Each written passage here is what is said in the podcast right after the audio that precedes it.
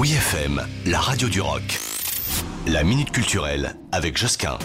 J'ai pour vous une expo rare qu'on ne savait même pas qu'elle existait. Musique animale, c'est comme ça qu'elle s'appelle, le grand bestiaire sonore. Et oui, la Philharmonie de Paris présente jusqu'au 29 janvier 2023 sa première exposition dans le domaine de la bioacoustique. Musique animale, c'est donc son nom, et elle tend l'oreille vers le vivant et donne à entendre la voix des animaux et les œuvres qu'ils inspirent. Vocalises d'oiseaux, stridulation d'insectes, chants mélodiques de baleines, hurlements choral de loups, tout cela nous montre en fait l'influence extraordinaire des voix animales dans l'histoire de l'art et de la musique. Le parcours questionne aussi le devenir de la biodiversité et la disparition d'un patrimoine sonore qui est en danger.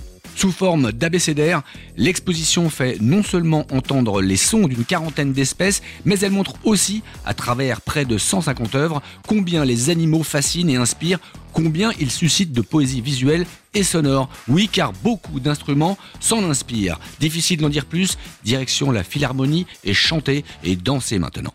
Retrouvez la minute culturelle sur wifm.fr.